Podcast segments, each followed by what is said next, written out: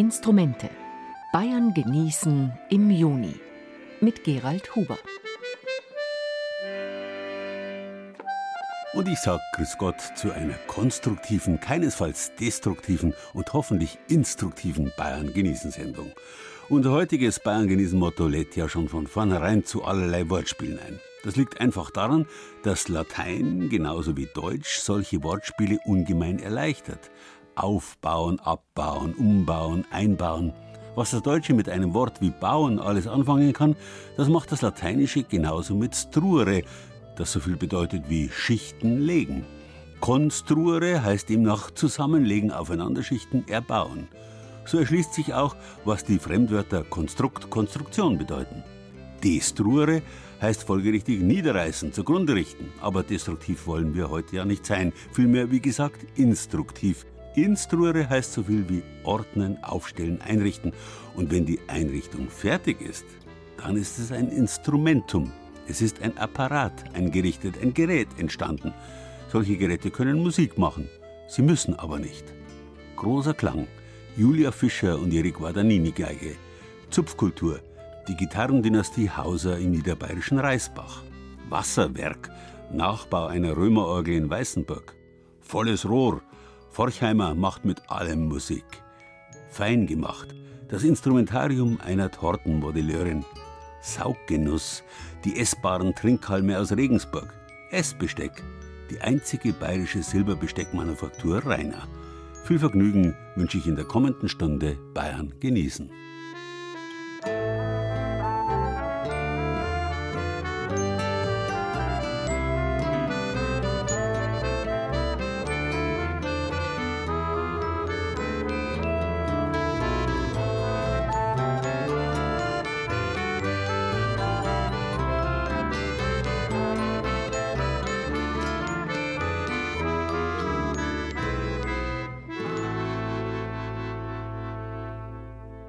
Wir Menschen des 21. Jahrhunderts neigen selbstverständlich dazu, uns für die Krone der Schöpfung zu halten. Allerdings übersehen wir dabei eine Kleinigkeit.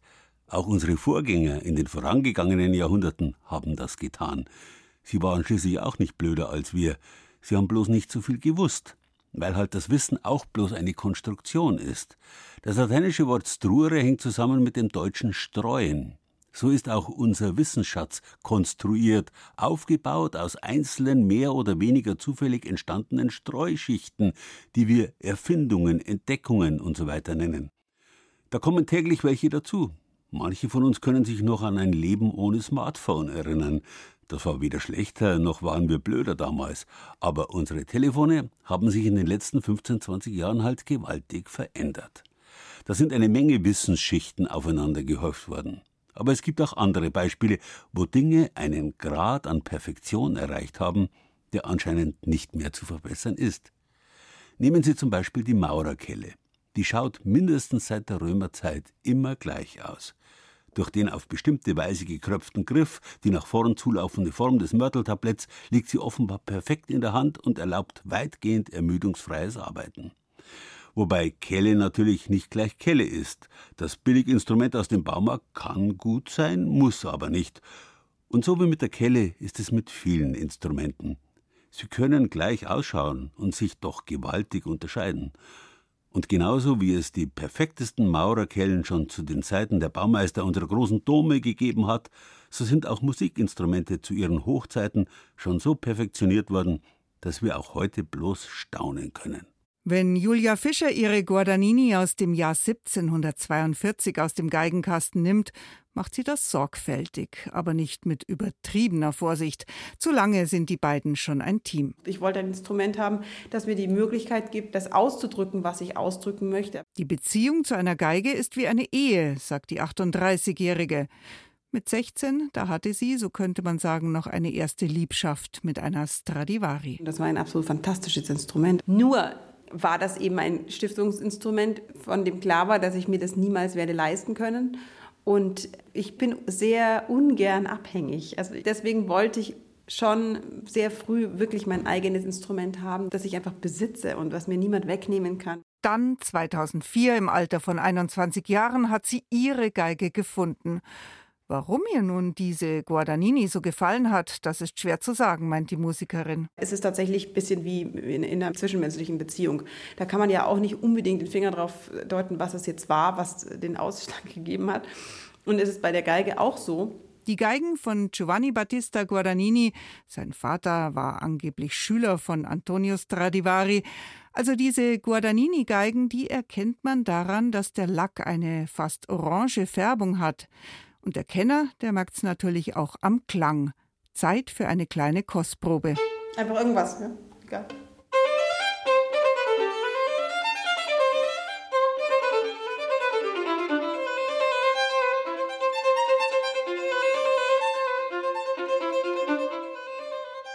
Mit unglaublicher Leichtigkeit zaubert Julia Fischer Bachs dritte Violinsonate C-Dur auf die Saiten. Die Klangfarbe, so sagt sie, sei ihr an einer Geige das Wichtigste. Ich Laie muss da schon mal nachfragen, wie man denn dann den Klang ihrer Guadagnini beschreiben würde.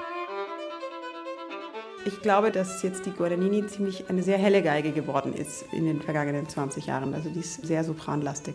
Hell geworden, sagt Julia Fischer, denn die Klangfarbe verändert sich mit der Zeit, wie ein Paar, das sich aneinander angleicht und, so verrät mir Julia Fischer noch etwas geradezu Unheimliches, der Klang verändert sich auch, wenn jemand anderes sie spielt. Ich merke zum Beispiel, wenn jemand meine Geige gespielt hat, auch wenn man mir das nicht sagt. Ich weiß, dass ich mal zu Hause lag die Geige rum und äh, ich war gar nicht da und ich kam nach Hause, spielte die Geige und dachte mir, hä, die klingt aber sehr komisch.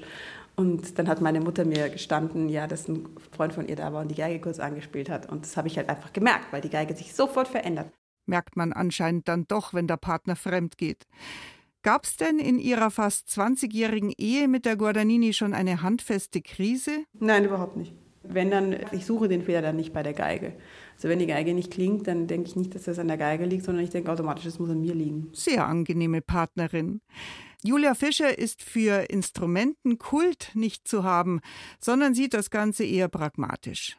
Neben ihrer fast 300 Jahre alten Geige spielt sie auch eine moderne von 2012 von Philipp Augustin. Das ist auch ein Instrument, was ich sehr, sehr liebe, was ich sehr, sehr gerne spiele und was vor allem weniger anfällig ist für Wetterumschwung und äh, lauter solche Sachen. Oder wenn man in Länder fährt, wo man äh, tausend Papiere braucht äh, für die alten Geigen und so, dann habe ich immer gerne diese Geige dabei. Man kann nicht wirklich sagen, dass die eine besser ist als die andere. Die sind eigentlich nur unterschiedlich zu spielen. Wobei diese jahrhundertealten Geigen dann aber schon etwas Besonderes sind.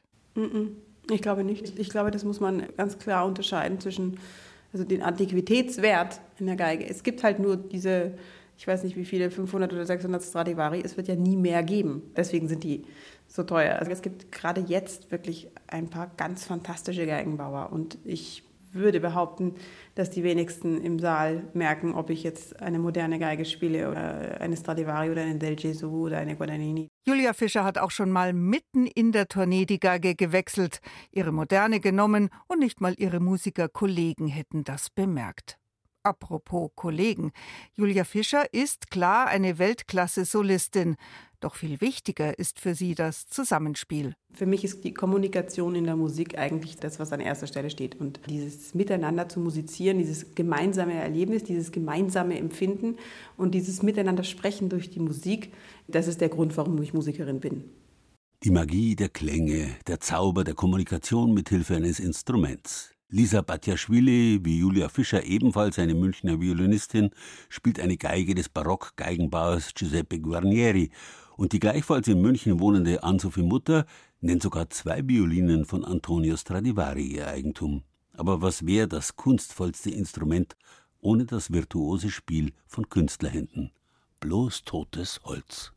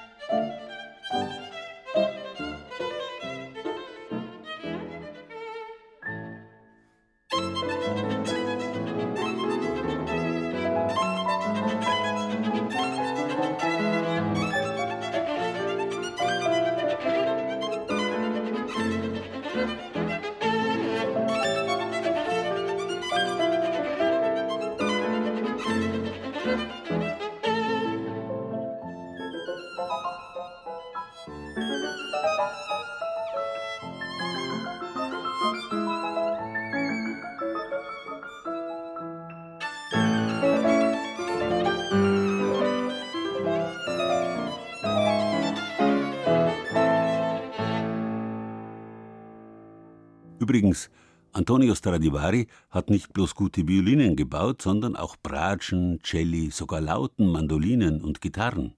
Auch die waren damals unbestritten von herausragender Qualität. Die perfekte Gitarre aber konnte Stradivari nicht machen, aus einem einfachen Grund.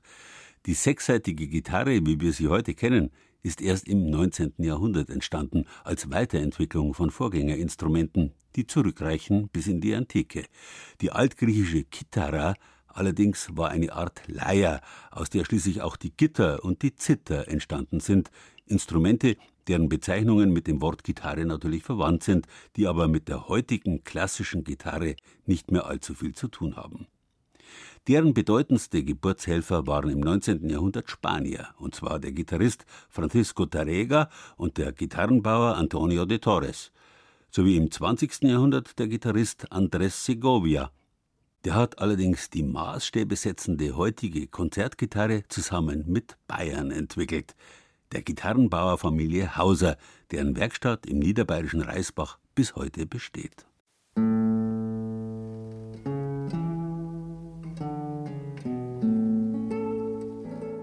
Der spanische Meistergitarrist Andrés Segovia und die bayerische Gitarrenbauerfamilie Hauser, sie haben die klassische Konzertgitarre auf eine neue Ebene gehoben. Da sind sich Musikexperten einig.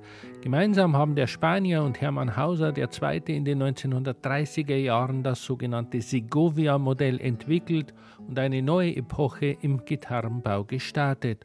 Heute sprechen Experten gern ganz neudeutsch von dem einzigartigen Hauser-Sound.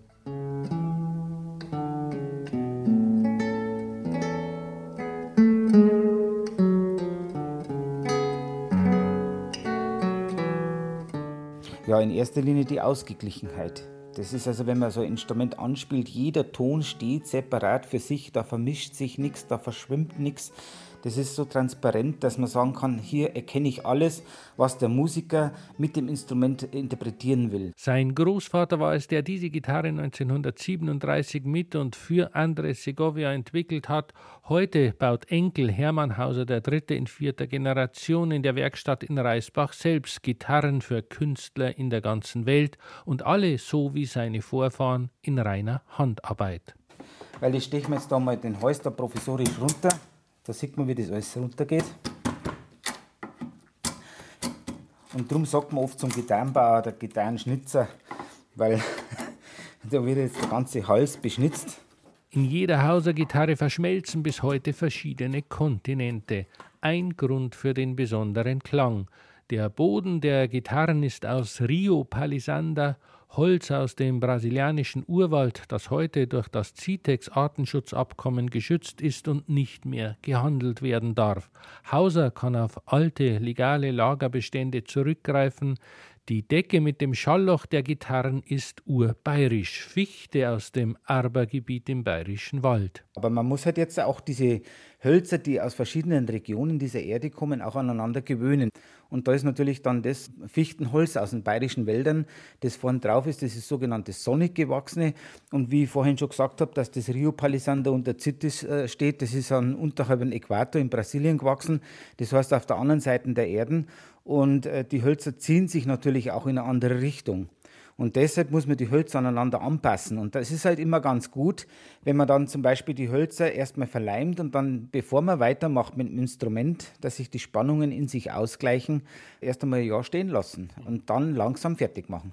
Die Hauser Gitarren, sie müssen reifen. Die Kunden für ein solches Instrument brauchen 2G, das Geld und vor allem Geduld, denn die Wartezeit für eine Hauser Gitarre ist lang. Also sie müssen halt mindestens, also ich traue mir schon fast nicht laut sagen, zwischen fünf und, und acht Jahren rechnen, je nachdem, was für Modell und was für Varianten das es wird. Äh, es ist nicht so einfach. Man kann die nicht aus den Ärmel schütteln ohne Ende. Nicht nur Andres Segovia, viele andere international erfolgreiche Konzertgitarristen wie Julian Bream oder Pepe Romero spielten und spielen Hauser-Gitarren und die Gitarrenbautradition in Reisbach geht weiter. Inzwischen hat Katrin Hauser, Tochter von Hermann III., als erste Frau wie ihre Vorfahren die staatliche Musikinstrumentenbauschule in Mittenwald absolviert und daheim in der Werkstatt in Reisbach die ersten Gitarren für Künstler gebaut. Erfolgreich. Also es war eigentlich schon seit klein auf mein Wunsch gewesen, weil ich dann immer gesehen habe, ja, wie die großen Künstler ein- und ausgehen und wie der Papa dann die Instrumente gebaut hat, wenn man gesehen hat, ach, da ist ein Stück Holz und der macht dann so ein tolles Instrument, das dann letztendlich klingt und dann in große Konzertsäle gespielt wird, war es eigentlich schon so, dass ich mir immer gedacht habe, das wäre eigentlich auch das, was ich machen möchte. Bis heute thront über allem die Hauser-Gitarre aus dem Jahr 1937,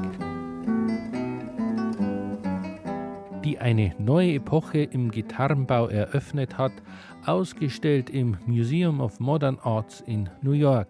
Eigentlich müssten die Hausers ja stolz darauf sein, doch Hermann Hauser III., er hat auch sein Problem mit Museumsinstrumenten. Es gibt in vielen Museen heute Hauser-Instrumente zum Anschauen. Ist nur ein bisschen schade, wenn die dann nicht mehr gespielt werden. Das ist das andere. Aber wie gesagt, also es ist schon eine Ehre, wenn so ein Instrument drin ist. Ein bisschen Wehmut ist dabei, weil man es nicht mehr hören kann. Denn Instrumente sind für ihn da, um gespielt zu werden.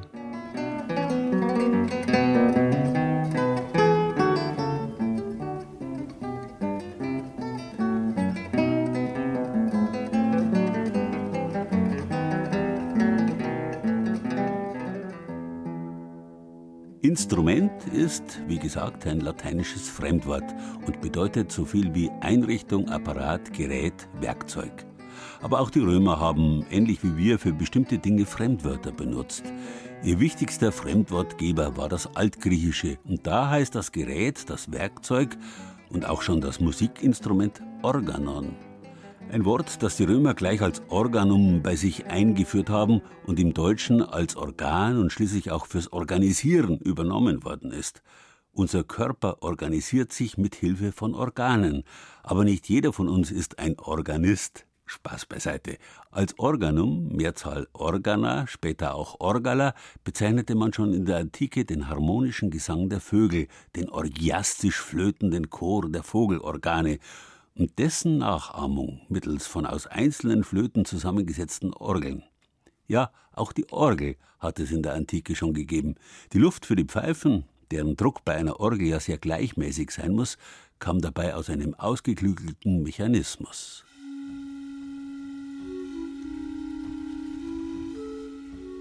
Berigiana, das römische Weisenburg. Wir haben eine Therme hier und ein Kastellgelände und interessante Funde, den Römerschatz im Museum.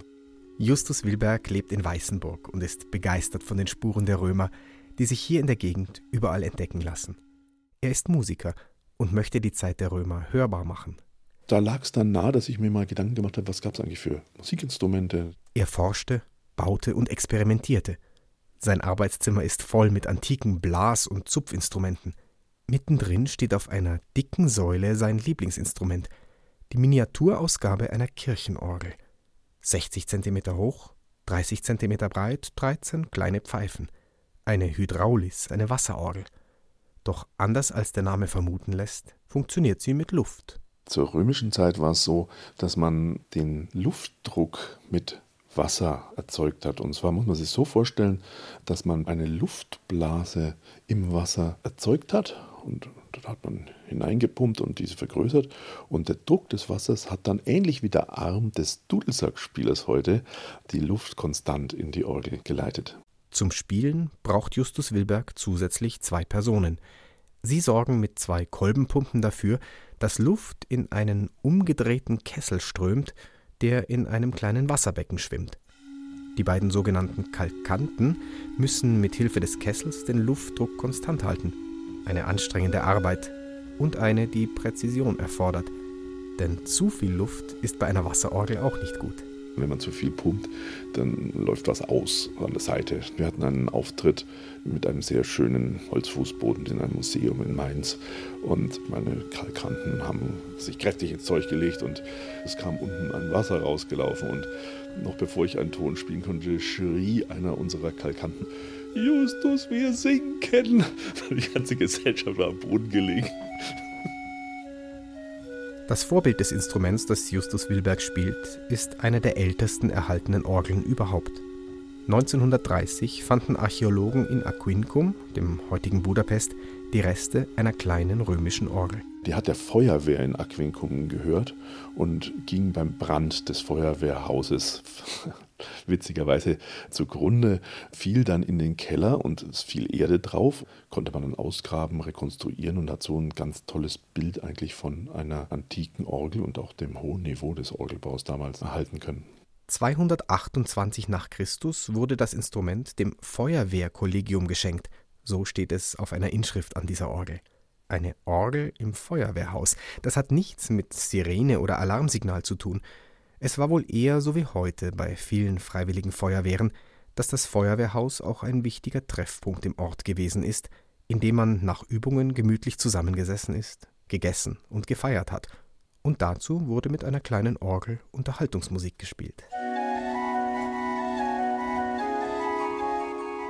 Justus Wilberg studierte alte Quellen und die Orgel und versuchte, sie in seiner mittelfränkischen Heimat nachzubauen. Ich hab's anfangs völlig unterschätzt. Ich dachte, das haben wir in ein paar Monaten. Aber am Anfang hat es leider überhaupt nicht gespielt. Wir haben gepumpt wie die Verrückten und oben ist ein leises Säuseln herausgekommen. Und erst als wir das insgesamt viermal umgebaut haben, ist überhaupt erst ein Ton rausgekommen. Die Römer nutzten solche kleinen Orgeln bei Prozessionen, auf Volksfesten, für Hochzeiten und zur Hausmusik. Auch bei Großveranstaltungen kamen Orgeln zum Einsatz, etwa in der Arena bei Gladiatorenkämpfen oder im Zirkus, wenn die Wagenlenker ihre Gespanne durch den Sand jagten. Während dieser Rennen hat man auch dann die entsprechenden Bürgerschaftsorgeln hören können. Wir haben übrigens solche Situationen eins zu eins in der amerikanischen Eishockeyliga. Da hat auch jedes Team noch seine Orgel und spielt das. Um nachzuweisen, was die römische Orgelbaukunst alles leisten konnte, hat Justus Wilberg eine noch deutlich größere Version seiner Hydraulis gebaut. Damit sind wir auch schon in Rom aufgetreten und haben festgestellt, dass diese große Orgel, die wir gebaut haben, die also insgesamt 3,50 Meter hoch ist, dass diese Hydraulis komplett ausreicht, um eine große Arena klanglich zu füllen. Das ist überhaupt kein Problem. In Franken hat man noch keine Orgeln aus der Römerzeit gefunden. Doch wer weiß, vielleicht gibt es auch hier noch klingende Zeugnisse längst vergangener Zeiten zu entdecken. Bis es soweit ist, hält Justus Wilberg die Stellung an seinem Instrument. Beim römischen Handwerkermarkt, der heute und morgen im Römerpark Ruffenhofen stattfindet, können Sie dieses außergewöhnliche Instrument live hören.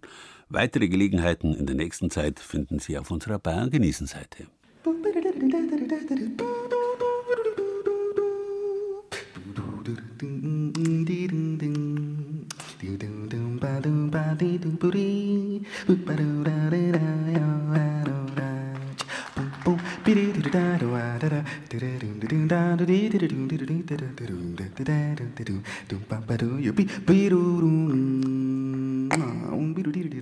Boom, boom.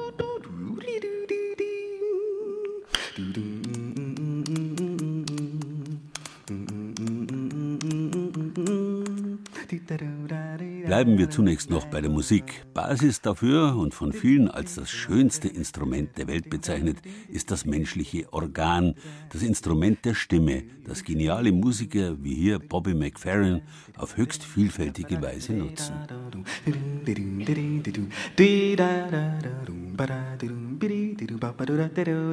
Von da an ist der Weg nicht mehr weit. Was ein rechter Musikant ist, der versteht es darüber hinaus mit Hilfe aller möglichen Organa, sprich Werkzeuge, Musik zu machen. So wie René Kraus aus dem oberfränkischen Forchheim. Wo immer der auftritt, bilden sich Trauben von Menschen. René Kraus alias der Ente sorgt als Solomusiker für Furore. Seine Instrumente hat er alle selber gebaut, aus Haushaltsgegenständen und Baumarktmaterialien. Eigentlich ist er Informatiker, doch am liebsten tüftelt er in seinem Studio an neuen Soundideen. Kaum ein Gegenstand ist vor seinem Erfindergeist sicher. Bei ihm wird alles zum Organum, zum Instrument, zum Klangwerkzeug. Ich lehre mal kurz auf, wenn es okay ist. Ja? ja? Guck mal hier. Kochlöffel sind mit dabei, eine Flasche, eine kleine Gießkanne, hier so ein großer Joghurteimer, Folie, ein paar Rohre. Wenn du dir das anschaust, was siehst denn du da? also tatsächlich ganz viele verrückte Instrumente. Also hier haben wir ja einen äh, Kleiderbügel. Ja. Tatsächlich habe ich aus einem Kleiderbügel schon ein Seiteninstrument gebaut. Der Kleiderbügel. Der Kleiderbügel, das ist ja echt super. Das erinnert mich an eine andere Musikkultur, ne? in der die ja auch auf einer Seite spielen und die dann quasi verändern. Ja? Genau, richtig. Das gibt zum Beispiel so bengalische Zupftrommeln und sowas. Das äh, Original-Pendant habe ich auch hier zweimal da. Also ich lasse mich auch gern von den Instrumenten inspirieren, die ich mittlerweile alles so angesammelt habe. Was haben wir noch? Also wir haben hier noch so, so Eier. Aus echten Eiern kann man Ocarinas bauen. Ocarinas sind. Das ist ein Blasinstrument. Das ist ein Blasinstrument. Genau, richtig. Also das ist quasi äh, ein Gänseei ausgeleert, dass nichts mehr drin ist. Dann an speziellen Stellen Löcher ganz vorsichtig rein äh, gefräst und mit einem, ich habe jetzt einen kleinen Metallstrohhalm genommen, der als Anblasung geht quasi.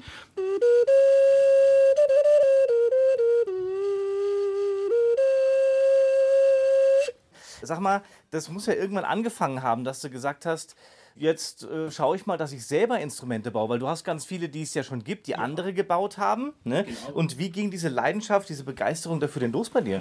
Mein Vater war selber Schlagzeuger, der hat mir dann einen Bass geschenkt. Und dann hat es angefangen, dass ich mir Ukulele selbst beigebracht habe und dann ist es irgendwie ausgeartet. René, ja. wenn du was siehst, ja, also ja. zum Beispiel so einen Gegenstand, mhm. hast du dann erstmal den Gegenstand und sagst, was kann ich daraus machen? Oder hast du vorher im Kopf eine Idee, was du bauen willst und suchst dir dann den Gegenstand? Wie ist die Reihenfolge? Das kommt ganz drauf an, wie ich gerade drauf bin. Also es geht sowohl als auch. Manchmal passiert es aber auch so, dass ich dann quasi in typischer Männermanier einfach durch einen Baumarkt zum Beispiel schlawenzel und dann kommt mir da so einiges in den Sinn, wenn ich da so Rohre oder Hölzer oder Schläuche oder was auch immer sehe. Und dann greife ich zu. Teilweise, also ich habe es auch schon geschafft, dass ich angefangen habe, Didgeridoos, also so von den äh, australischen Aborigines, diese Rohre, wo man so reinmacht, dass ich da im Rohrregal in, im Obi stand und habe das zusammengesteckt und habe immer wieder ausprobiert und ja, da habe ich dann ein bisschen Aufmerksamkeit auf mich gezogen.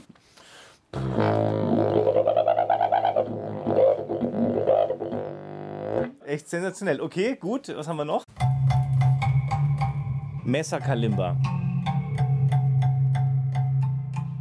Wenn du da irgendwo auf der Straße vor allem hier unterwegs bist mit so einem Instrument, die Leute kommen auf dich zu wahrscheinlich und haben Fragen. Also da kommt man bestimmt auch gut ins Gespräch, oder? Ja, auf jeden Fall.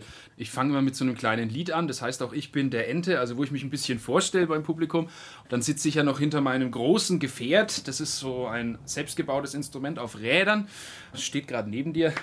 Hören wir uns hoffentlich gleich an, ja? Ja, ja dann schlage ich meistens die ersten Töne an und dann bleiben die Leute schon stehen und denken sich, was zur Hölle höre ich da gerade? Und dann fängt sich an, die Traube aufzubauen. Und das ist immer der schönste Moment.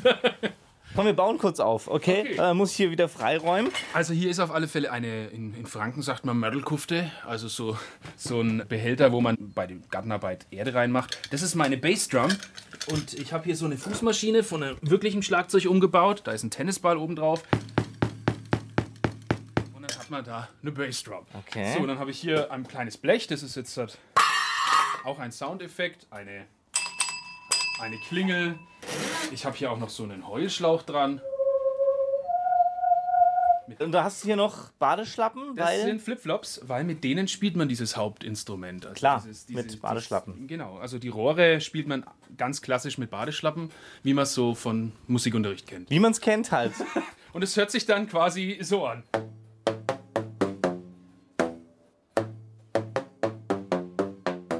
Meine Frau, da habe ich Glück, die ist selber Sängerin, die hat da völliges Verständnis dafür und feiert es selber, was ich so mache. Und fragt die dich, bevor sie was wegwirft, ob man das noch verwenden kann? Äh, meistens hat sie keine Chance, es wegzuwerfen. also ich habe es schon vorher einkassiert.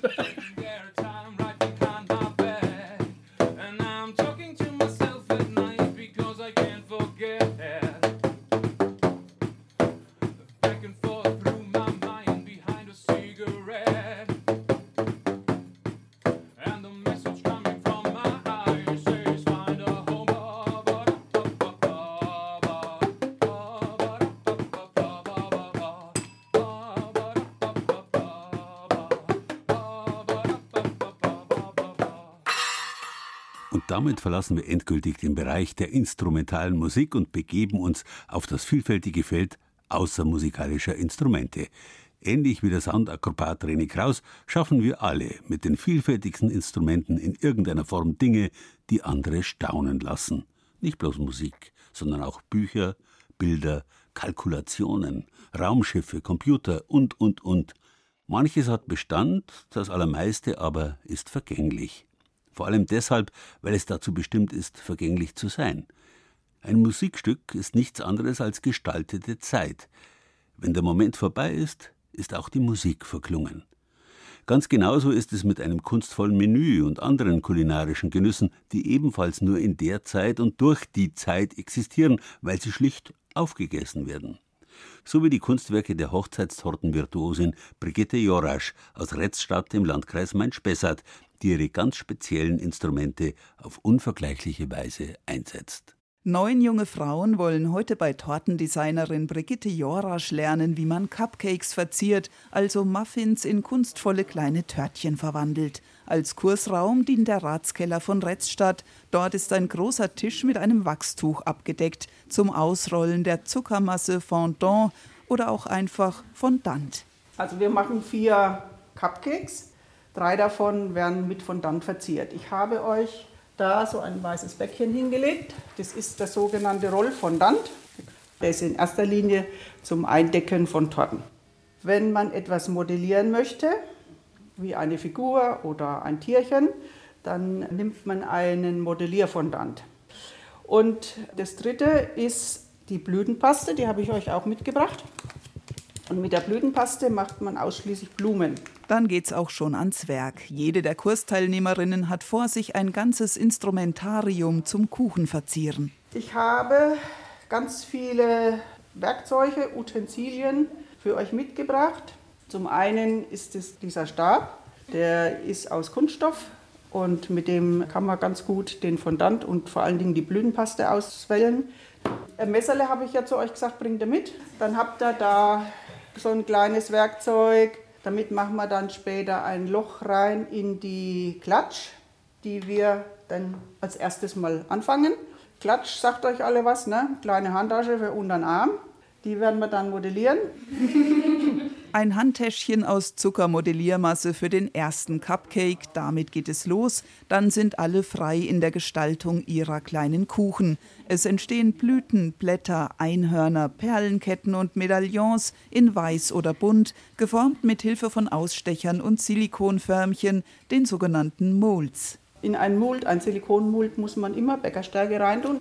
Das wird immer so ausgefüllt. Das könnt ihr ruhig großzügig machen und dann aber auch wieder alles ausgeklopft.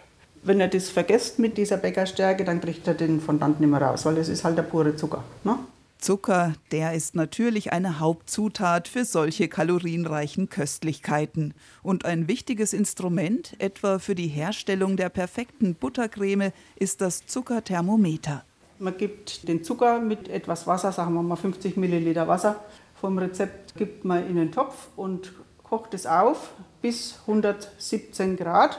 Dafür benötigt man dann ein Zuckerthermometer. Also 117 Grad ist dann wichtig. Wenn man es länger drauf lässt, wird er schnell braun oder dann auch zu fest. Und wenn man so bei 110 Grad ist, schmeißt man die Küchenmaschine an mit diesem Eischnee und dann lässt man das so drei Minuten laufen und dann kommt dieser Zuckersirup, das ist dann ein dicklicher Sirup gewandt, der aber noch ganz gut läuft, den lässt man dann langsam reinlaufen. Die Creme wird per Spritzbeutel auf die letzten Cupcakes aufgetragen. Am Ende nehmen dann alle eine Schachtel mit vier kleinen Törtchen mit nach Hause, jedes ein Unikat. Der Nachmittag hat sich für die Mädelsgruppe, übrigens ein Junggesellinnenabschied, gelohnt. Ich hätte nicht gedacht, dass es doch so gut aussieht danach. Also es ist echt interessant, mal auszuprobieren und zu schauen, weil so daheim hätte ich es wahrscheinlich nie von mir aus mal probiert. Ich habe sowas vorher auch noch nie gemacht, halt mal einen Rührkuchen daheim gerührt, aber das war es dann auch. Man kann was für die Zukunft mitnehmen. Das hat Tortendesignerin Brigitte auch so beabsichtigt. Sie selbst hat mit ihren aufwendigen Motivtorten schon große Wettbewerbe gewonnen. Diese Torten sind und bleiben aber am Ende immer ein Lebensmittel und sind zum Essen bestimmt. Das höre ich immer wieder, das ist viel zu schade zum Essen, aber das finde ich gar nicht. Man macht ein schönes Bild und dann geht es los mit dem Essen. Das Bild kann man sich ewig und drei Tage anschauen, ne? aber gegessen muss das werden. Also ich hatte einmal einer Freundin eine Tasche gemacht und die hat es nicht übers Herz gebracht und hat dann den echten Kuchen drei Wochen da stehen gelassen, bis das Riechen angefangen hat. Ne? Das fand ich dann auch schade, weil ich habe gedacht, Tests lieber gegessen, sonst hätte ich da Styroportorte hinstellen können, ne, wenn ich gewusst hätte, dass das nicht ist. Ne? Näheres zu den Kursen von Brigitte Jorasch gibt's auf unserer Bayern genießen Seite.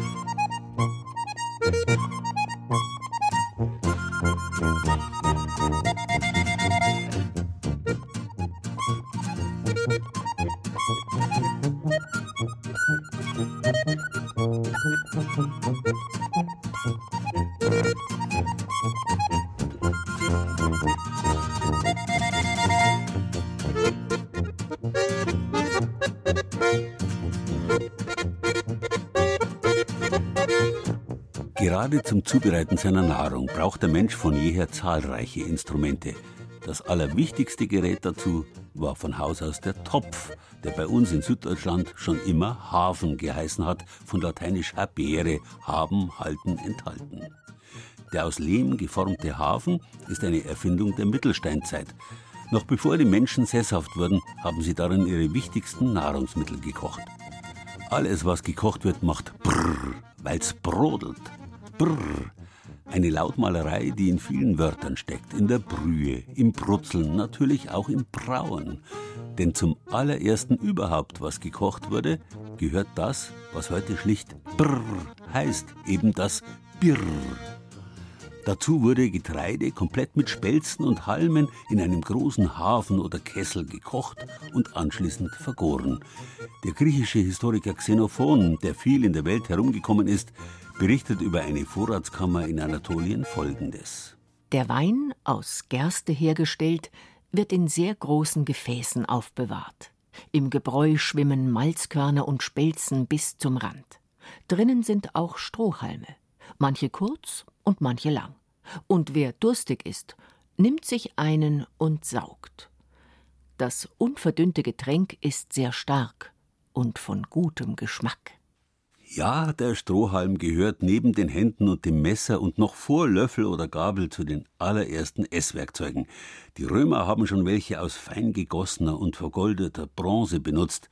Insofern war der Plastikstrohhalm nicht bloß ein Widerspruch in sich, sondern auch ein barbarischer Rückschritt.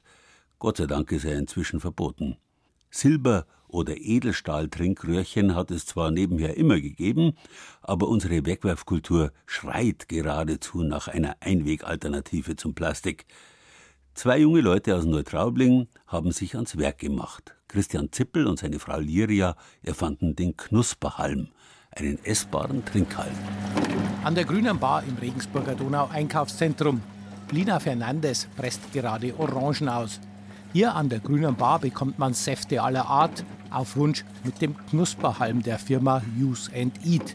Die Kunden kennen und schätzen die Alternative zum Plastikstrohhalm, sagt Lina Fernandes. Die Leute lieben das.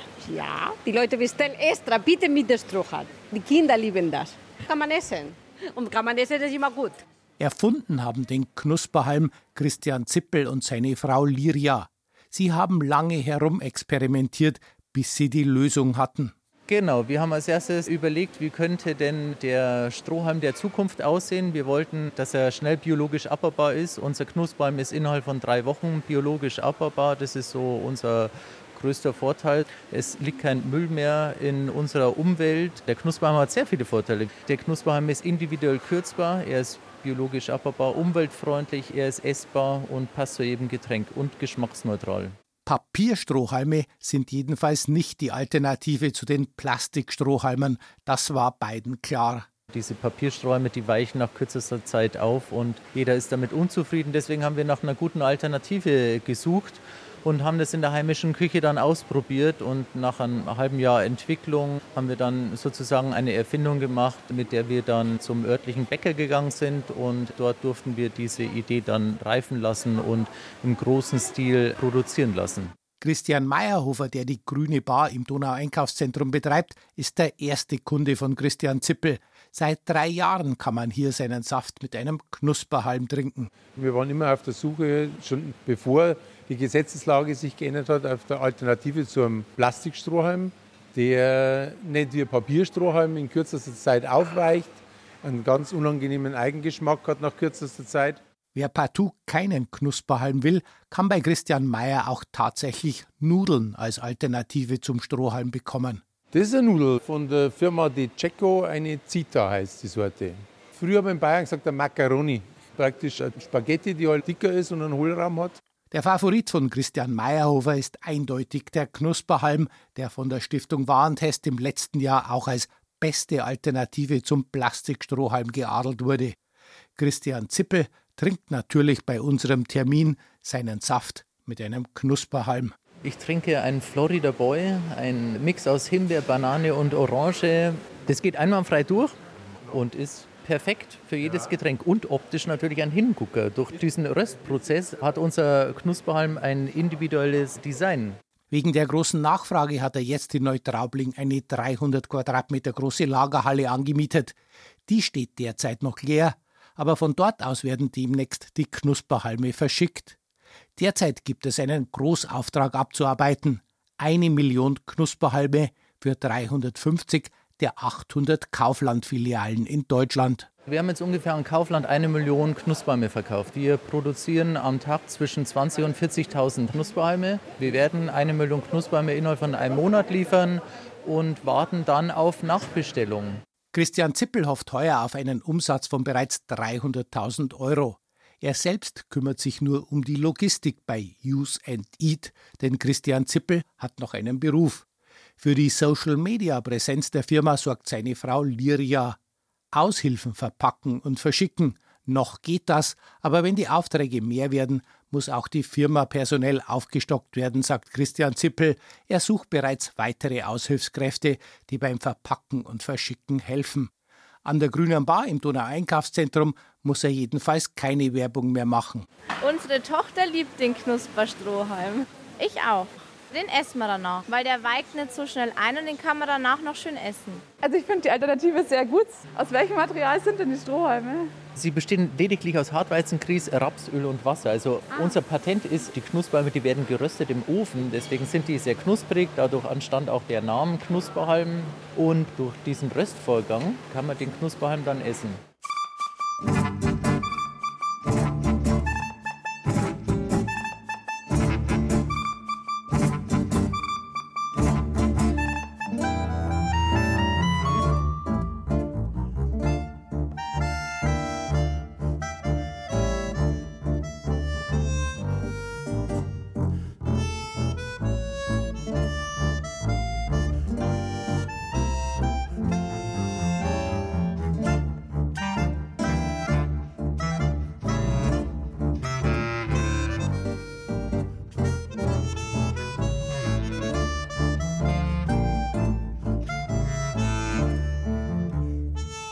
Jetzt haben wir einen großen instrumentalen Bogen geschlagen. Von der edlen Virtuosengeige bis zum Esswerkzeug, dessen unbestritten edelste Variante wiederum nach wie vor das berühmte Tafelsilber darstellt.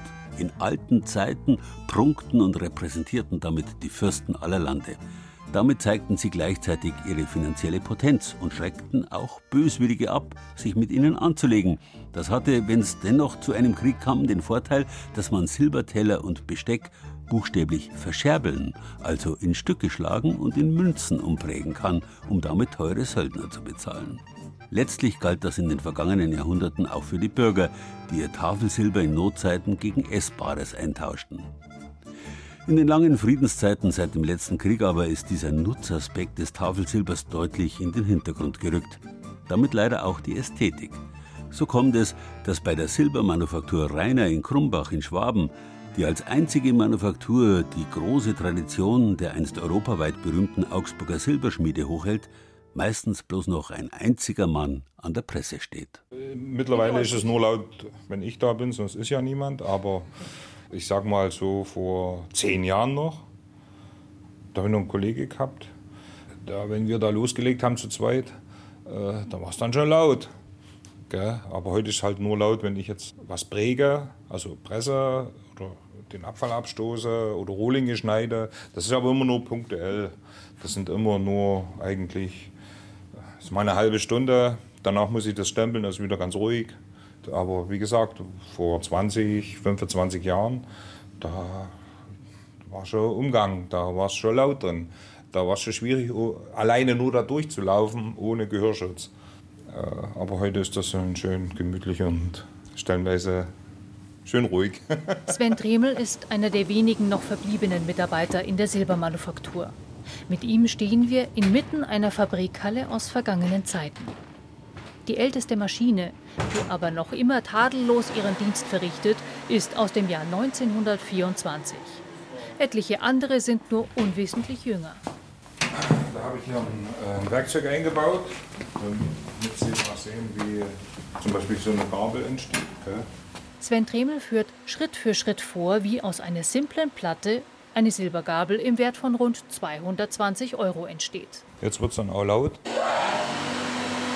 Und dann gibt es halt beim Besteckprägen ein Unterteil und ein Oberteil. Und das muss genau übereinander stehen. Also das heißt, wenn das unten versetzt wäre, ist alles schief.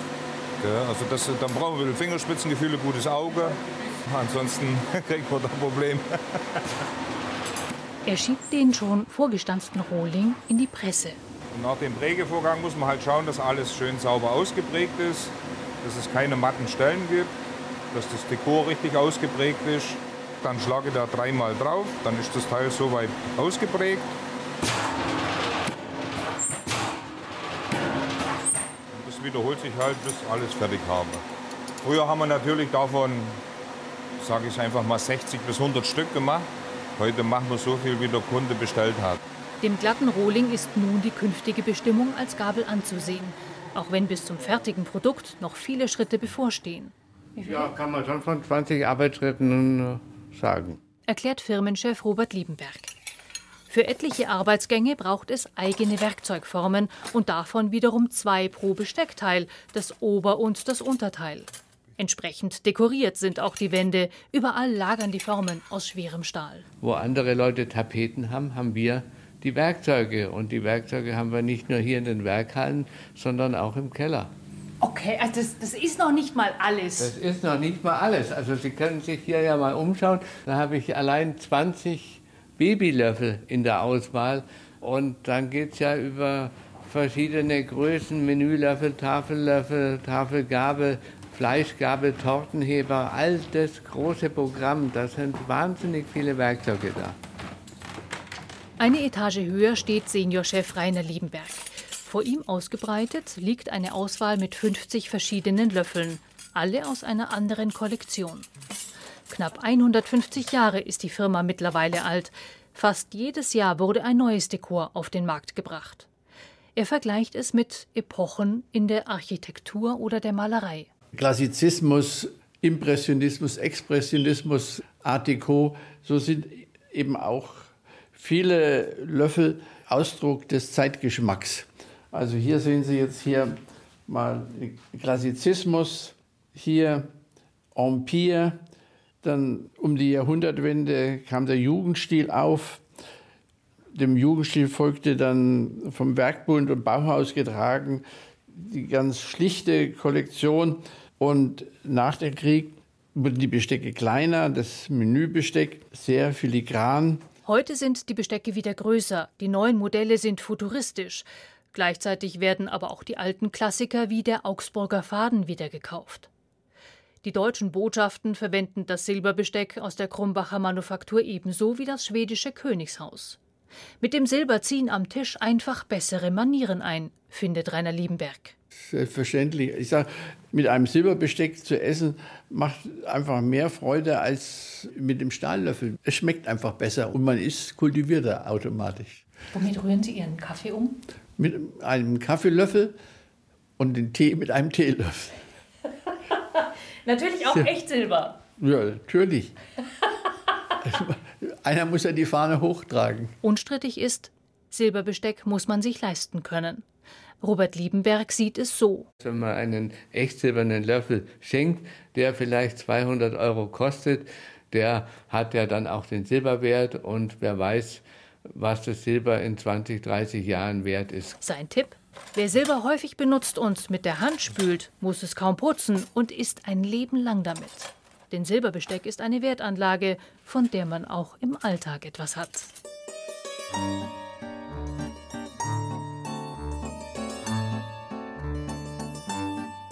Mit Silberbesteck speist man aber nicht nur schöner, man lebt vielleicht sogar länger, weil Silber bekanntermaßen keimtötend wirkt.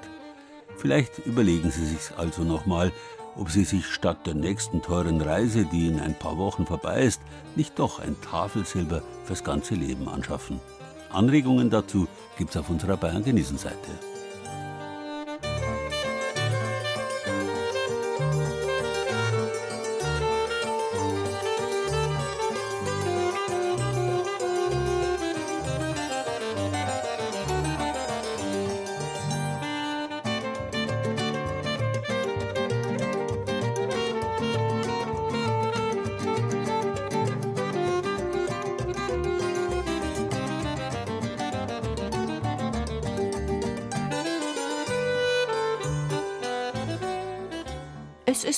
einfach, jedes Instrument zu spielen.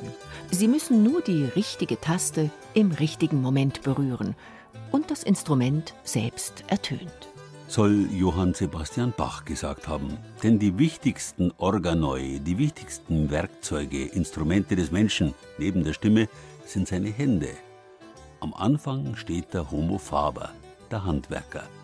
Zwar benutzen nicht bloß die Menschen, sondern auch andere Primaten ihre Hände und mit ihrer Hilfe Werkzeuge aller Art. Allerdings hat kein Tier den Gebrauch von Werkzeugen derart perfektioniert wie der Mensch. Wir alle sind wie der sagenhafte König Midas von Phrygien. Alles, was wir berühren, kann zu Gold werden. Zumindest im übertragenen Sinn. Und manchmal brauchen wir nicht mal die Hände. Auch unsere Gedanken können Instrumente sein.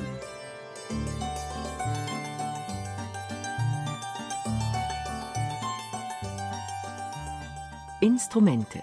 Das war Bayern genießen im Juni mit Gerald Huber und sieben Beiträgen aus den sieben bayerischen Regierungsbezirken. Christine Gaub aus unserem Studio Oberbayern hat die Violinistin Julia Fischer und ihre Guadagnini-Geige besucht. Bei der Gitarrendynastie Hauser im niederbayerischen Reisbach war Harald Mitterer aus unserem Studio Landshut. Von Andreas Pehl stammte der Beitrag über die römische Wasserorgel in Weißenburg. Tobias Föhrenbach aus unserem Studio Nürnberg hat dem Multiinstrumentalisten René Kraus in Forchheim zugehört. Der Tortenmodelleurin Brigitte Jorasch aus Retzstadt hat Anke Gundelach aus unserem Studio Würzburg über die Schulter geschaut. Thomas Muckenthaler aus unserem Studio Ostbayern probierte die essbaren Trinkhalme aus Regensburg. Und Doris Bimmer aus unserem Studio Augsburg hat die einzige bayerische Silberbesteckmanufaktur im schwäbischen Krumbach besucht. Ton und Technik Lukas Stubenrauch. Redaktion Gerald Huber.